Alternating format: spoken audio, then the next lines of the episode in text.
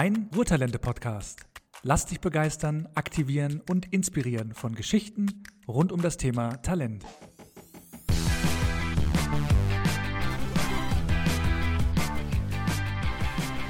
Hallo und herzlich willkommen zur ersten Folge des Ruhrtalente-Podcasts. Ich bin Leonie. Und ich bin der Sandy. Und wir freuen uns riesig auf diese erste Folge. Heute geht es um das Thema Ehrenamt. Hallo an unsere Zuhörerinnen und Zuhörer und hallo an unsere Gäste im Studio. Das sind heute Ruhrtalente-Stipendiatin Luisa und Ruhrtalente-Alumni Celine und Eray. Hi, ich heiße Luisa, ich bin 17 Jahre alt und gehe in Gladbeck auf eine Gesamtschule. In meiner Freizeit gehe ich zur Jugendfeuerwehr. Ich bin Celine, bin 19, ich komme aus Herne und bin Alumni und habe im Jugendzentrum gearbeitet und das ehrenamtlich. Mein Name ist Era Emre Kaplan, ich bin 21 Jahre alt, komme aus Essen, bin Alumnus. Mein Ehrenamt war letztes Jahr und Anfang dieses Jahres ähm, für Geflüchtete bei dem Projekt Gemeinsam Aufwachsen in Essen.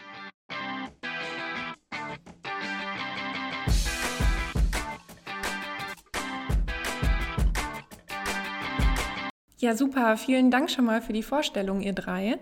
Übrigens engagieren sich aber nicht nur die Ruhrtalente und Ruhrtalente Alumni freiwillig. In Deutschland sind nämlich rund 30 Millionen Menschen gelegentlich oder regelmäßig ehrenamtlich aktiv. Das sind rund 40 Prozent der Bevölkerung über 14 Jahre. Das Ehrenamt hat also eine echt hohe gesellschaftliche Bedeutung. Die Stützen der Gesellschaft, so bezeichnet die überregionale Wochenzeitung Die Zeit Ehrenämtler. Ohne sie würde Deutschland so nicht funktionieren. Ehrenamt macht glücklich. Das hat eine Studie der OECD aus dem Jahr 2015 herausgefunden.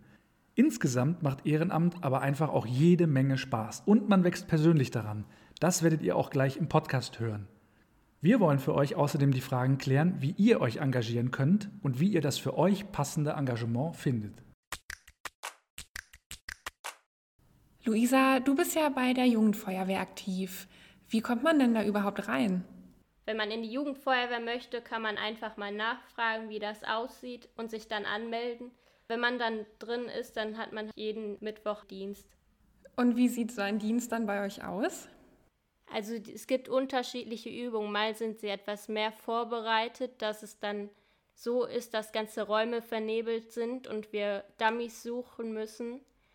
Und andere Mal machen wir Hofballett, da machen wir Trockenübungen um äh, den Ablauf eines Einsatzes reinzukriegen. Hofballett?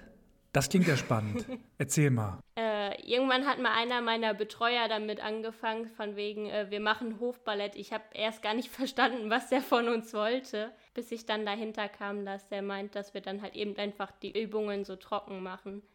Wie sieht dann so eine Übung aus?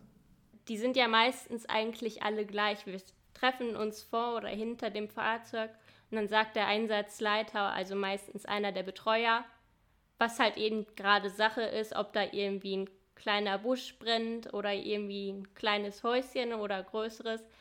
Und dann äh, kriegt jeder Trupp seine einzelnen Aufgaben. Also manche sind schon festgesetzt. Das braucht dann gar nicht mehr gesagt werden, was er jetzt tun muss. Und andere Male ähm, wird dann speziell gesagt, du musst jetzt das tun oder du hilfst jetzt dem mit. Und dann wird die Übung so ausgeführt. Und was für Trupps gibt es? Äh, der eine, der kümmert sich darum, dass das Wasser zum Fahrzeug oder zur Einsatzstelle kommt. Der andere ist so speziell für die Schläuche zuständig, der muss dann die ganzen Sachen rollen. Und dann das Interessanteste eigentlich so der Angriffstrupp, wenn dann mal wirklich was ist, der dann zum Beispiel ins Haus geht oder irgendwelche Leute aus Autos rausschneidet, der dann direkt wirklich am Einsatzort ist und nicht erst vorher irgendwelche Sachen erledigen muss. In welchem Trupp arbeitest du denn am liebsten? Ich bin eigentlich gerne so die, die halt eben mit direkt ganz vorne ist, also Angriffstrupp, direkt das Feuer löschen oder Leute aus Autos rausschneiden. Da haben wir dann quasi auch mal das riesige Werkzeug in der Hand und macht irgendwie so, dass wir das Metall vom Auto aufschneiden, weil es kommt ja häufiger mal vor, dass irgendwie ein Autounfall auf der Autobahn oder so ist und dann müssen die Leute da rausgeschnitten werden. Also ist ganz wichtig, dass man das Feuer schon irgendwie so ein bisschen lernt. Luisa, ihr trefft euch einmal in der Woche zu den Übungen. Du hast uns vor dem Gespräch auch vom Berufsfeuerwehrtag berichtet. Als kurze Info an unsere Zuhörerinnen und Zuhörer, der Berufsfeuerwehrtag, das ist ein Aktionstag der Jugendfeuerwehr, ein 24-Stunden-Dienst, bei dem mal eine 24-Stunden-Schicht nachgestellt wird. Unter anderem mit verschiedenen Einsatzszenarien. Wie läuft so ein Tag ab? Wie können wir uns das vorstellen? Man trifft sich morgens und dann ist man den ganzen Tag auf der Feuerwehrwache und dann kommen immer wieder so quasi Einsätze rein, die von den Betreuern geplant worden sind. Mal ist es ein kleines Feuer oder ein verrauchter Raum, wo Dummies drin sind, die man rausholen muss. Und das geht dann halt über 24 Stunden, dass man auch die Nacht auf der Wache ist und gemeinsam dort schläft. Und dann mitten in der Nacht auch mal irgendwie was kommt. Also ist ein ganz interessanter Tag. Warum ist es dir denn eigentlich so wichtig, dich bei der Jugendfeuerwehr zu engagieren? Also ich habe das Gefühl, dass ich dadurch was Gutes tun kann und den Menschen was wiedergeben und wenn jemand Hilfe braucht, dass man mithelfen kann und die Leute nicht alleine dastehen lässt. So, eine letzte Frage habe ich noch an dich. Äh, was sollte man denn am besten mitbringen, wenn man sich bei der Jugendfeuerwehr engagieren möchte?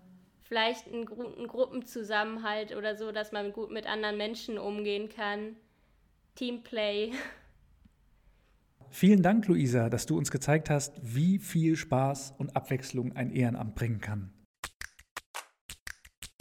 In einem ganz anderen Bereich hat sich Celine engagiert, nämlich in der Kinder- und Jugendarbeit. Celine, erzähl doch mal, wie es dazu kam und was du dort alles erlebt hast.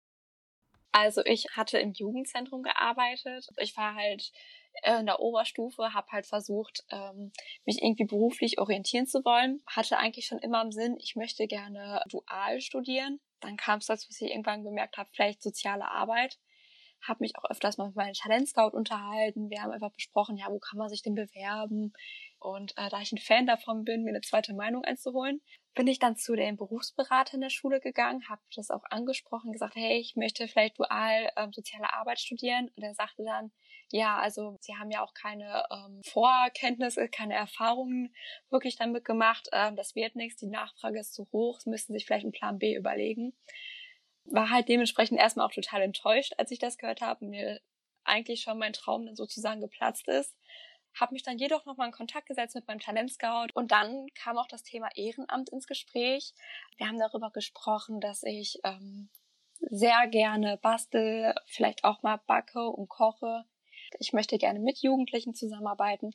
Und dann kam auf die Idee des Jugendzentrums, dass ich äh, im Jugendzentrum arbeiten könnte und dann habe ich mich auch einfach mal über Google ähm, schlau gemacht, was denn so bei mir in der Nähe ähm, zu finden ist. Und nicht weit von mir zu Hause aus ist halt ein Jugendzentrum und habe dann einfach mal dort eine E-Mail hingeschrieben, hey, wäre es denn möglich, dass man bei euch ehrenamtlich arbeiten könnte? Und da kam auch total fix eine Antwort mit, natürlich, das geht, komm einfach mal vorbei, lass uns mal quatschen.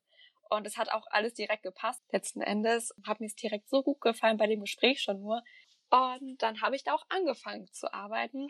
Und dadurch, dass ich auch angesprochen habe, dass ich es gerne mag zu basteln, mich kreativ irgendwie mit denen zu beschäftigen, es ist für jemanden, der sich kreativ gerne auslebt, ähm, ist wie so ein kleiner Traum. Wie konntest du denn dann deine Kreativität vor Ort einbringen? Ich habe Spaß, mich kreativ zu verausgaben. Ähm, das Gefühl habe ich versucht, denen zu vermitteln, ähm, dass sie auch daran Spaß haben.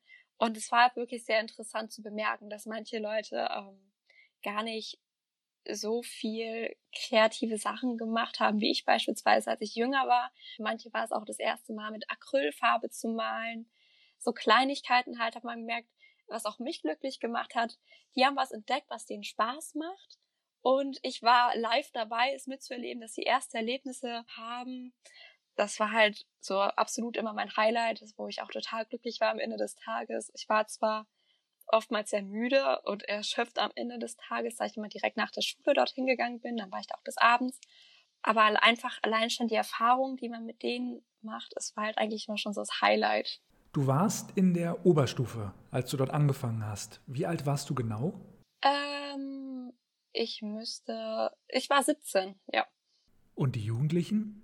Sehr unterschiedlich. Zwischen 12 und 20 würde ich mal sagen. Also waren halt auch einfach Leute, die älter als ich waren. Es war halt auch, ähm, fand ich auch sehr schwierig, wenn irgendwelche Mist machen und ich dann als Jüngere dahin komme und denen sage, ey Leute, das geht nicht. Ist halt schon komisch, wenn die dann 20 oder so sind. Konntest du dich dann aber doch durchsetzen? Ich sag mal so, man hat so sein T-Shirt angehabt, dass man dazugehört vom Jugendzentrum aus. Es hat eigentlich auch mal ganz gut funktioniert. Wie häufig warst du dann im Jugendzentrum? Also festgelegt war, dass ich einmal die Woche dahin gehe. Manchmal war ich dann aber auch zweimal dort, da ich einfach nochmal Zeit gefunden hatte und nochmal Lust hatte, vorbeizukommen. Ähm, aber eigentlich immer einmal die Woche. Mir wurde halt auch immer das Gefühl vermittelt, für je, jedes Mal, wenn ich da bin, die sind dankbar dafür, auch einfach das Gefühl zu haben, ähm, es ist gut, wenn ich komme und sind auch froh darüber, wenn nicht, dann ist das auch kein Problem. Wenn dich jetzt jemand fragt, ob sich ein Ehrenamt lohnt, würdest du diese Frage mit Ja beantworten? Natürlich, also ich muss halt einfach sagen, ich habe einfach bemerkt, mir macht es Spaß, mit anderen zu arbeiten, mir macht es auch Spaß, deren Erfolge ähm, mit denen mitzufiebern, habe aber auch einfach bemerkt, natürlich gewisse Sachen ähm, man lernt halt schon im Jugendzentrum, da sind halt auch viele Jugendliche, die Probleme zu Hause haben. So kommt man halt auch alles mit. Das ist halt auch genau das, was ich miterleben wollte. Da ich auch gesagt habe, ich möchte ähm, soziale Arbeit studieren, am liebsten möchte ich zum Jugendamt.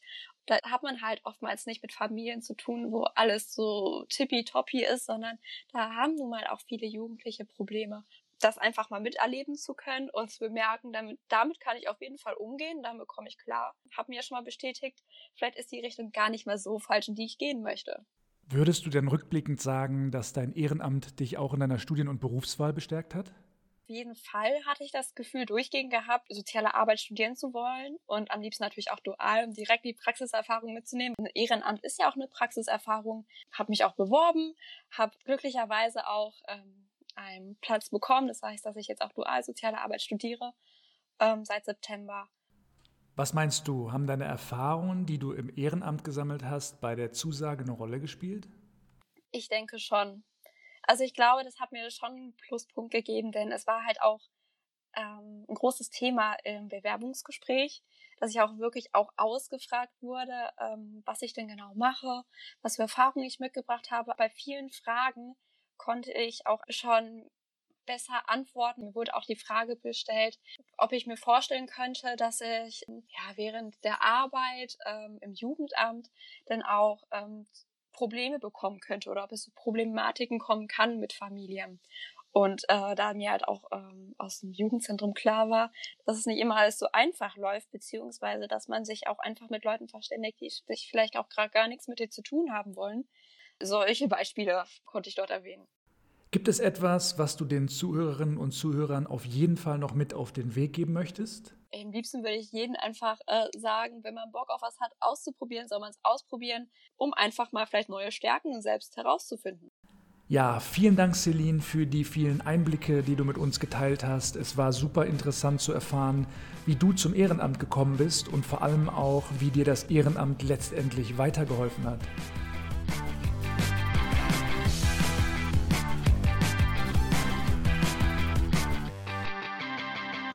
Ja, dann kommen wir doch direkt zu unserem nächsten Gast. Eray, erzähl mal von deinem Ehrenamt. Was waren deine Aufgaben? Ich war tätig bei einem Projekt namens Gemeinsam Aufwachsen in Essen.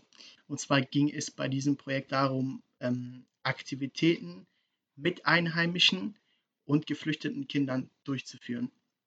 Ähm, also sprich, Einheimische mit Geflüchteten einfach zusammenzubringen sei es zum Beispiel Bowling spielen oder eben auch zusammen was gebacken, meistens immer davor noch irgendwo was essen ähm, gewesen. Es ging halt um Kinder und Jugendliche im Alter von 10 bis 18 Jahren, dass die sich halt in Essen gut zurechtfinden können und auch selber halt auch mal ein Jugendzentrum beispielsweise besuchen können.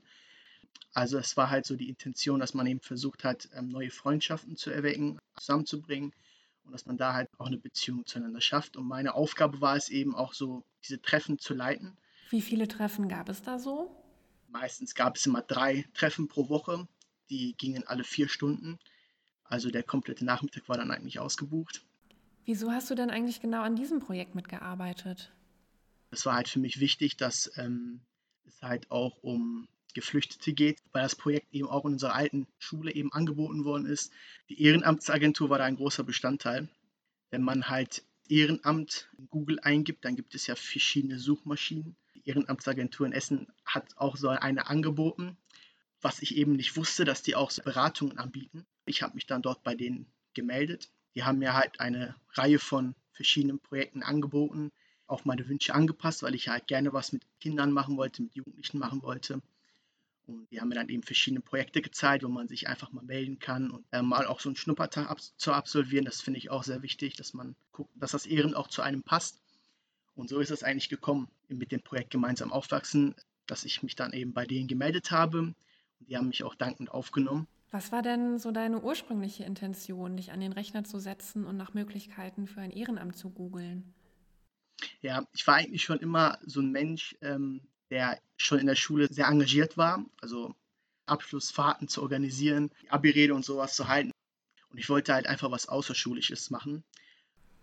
Jetzt nochmal zurück zu der Ehrenamtsagentur. Ähm, das bedeutet also, wenn ich jetzt noch gar keine Erfahrung habe im Bereich soziales Engagement und auch gar nicht genau weiß, welches Ehrenamt zu mir passt und wo ich anfangen soll zu suchen, dann unterstützt mich so eine Agentur, das richtige Ehrenamt für mich zu finden. In den meisten Großstädten ist das so, dass die auch so eine Agentur haben und anbieten. Da gibt es wirklich zahlreiche Projekte, wo man dann eben sich auch ähm, informieren kann, so ein bisschen darüber aufklären und das genau machen die eigentlich. Ich schlage jetzt nochmal die Brücke äh, zurück zu deinen Aufgaben innerhalb deines Ehrenamts. Ähm, du hattest ja erwähnt, dass du mit den Menschen wirklich viel, viel Zeit verbracht hast. Ihr habt zusammen gegessen, ihr habt Ausflüge gemacht. Würdest du dann sagen, dass auch du dich dadurch persönlich weiterentwickelt hast? Ja, man wird auf jeden Fall so in irgendeiner Richtung selbstbewusster, würde ich schon eher sagen. Ich fand das so spannend, dass man so respektiert worden ist. Selbstbewusstsein und ich würde auch sagen, dass ähm, ich führe ja dieses Engagement nicht mehr aus, weil das Projekt ausgelaufen ist. Das hat die Entscheidung so ein bisschen gefestigt, dass ich auch weiterhin sowas machen möchte, auch während des Studiums. Und da bin ich schon mit der Agentur in, auch in Kontakt. Also die hilft schon einiges weiter. Ja, cool. Ähm, dann dafür schon mal ganz viel Erfolg. Und ähm, ich bin mir auch ziemlich sicher, Iral, dass du jetzt ähm, einige Zuhörerinnen und Zuhörer dazu motiviert hast, sich auch auf die Suche nach dem passenden Ehrenamt zu begeben. Das waren ganz spannende Einblicke in die Ehrenämter von Luisa, Celine und Eray.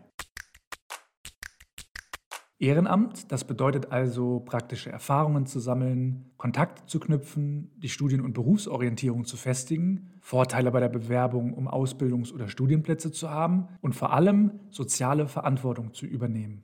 Die aktuellen Kontaktbeschränkungen wegen Corona wirken sich jedoch auf das Ehrenamt aus. Viele Ehrenämter können aktuell einfach gar nicht ausgeführt werden. Manche Ehrenämter funktionieren aber auch gut digital. Ihr könnt zum Beispiel online Nachhilfe geben.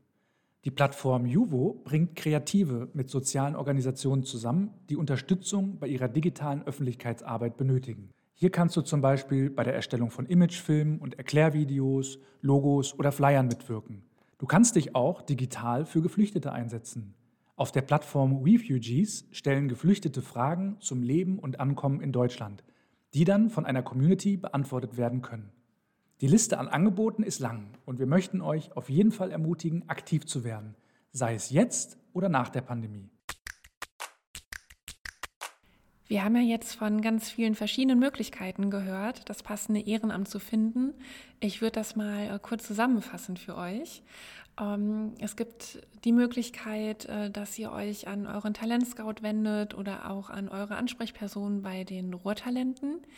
Ihr könnt aber auch ähm, mal recherchieren, was gibt es überhaupt für Einrichtungen bei euch in der Nähe und da auch mal direkt nachfragen, ob es möglich wäre, dort dann ehrenamtlich mitzuarbeiten. Oder ihr könnt euch bei der Ehrenamtsagentur in eurer Stadt melden. Ja, vielen Dank für die spannenden Eindrücke und die Inspiration. Es hat großen Spaß gemacht mit euch. Und vielen Dank natürlich auch fürs Zuhören. Wir haben euch in den Show Notes noch nützliche Infos verlinkt, damit ihr jetzt auch direkt mit der Suche nach eurem Ehrenamt beginnen könnt. Infos zum Schülerstipendium Ruhrtalente findet ihr auf www.ruhrtalente.de. Die ERG Stiftung ist Ankerstiftung des Schülerstipendiums Ruhrtalente und finanziert das Ruhrtalente Alumni Programm. Bis zur nächsten Folge.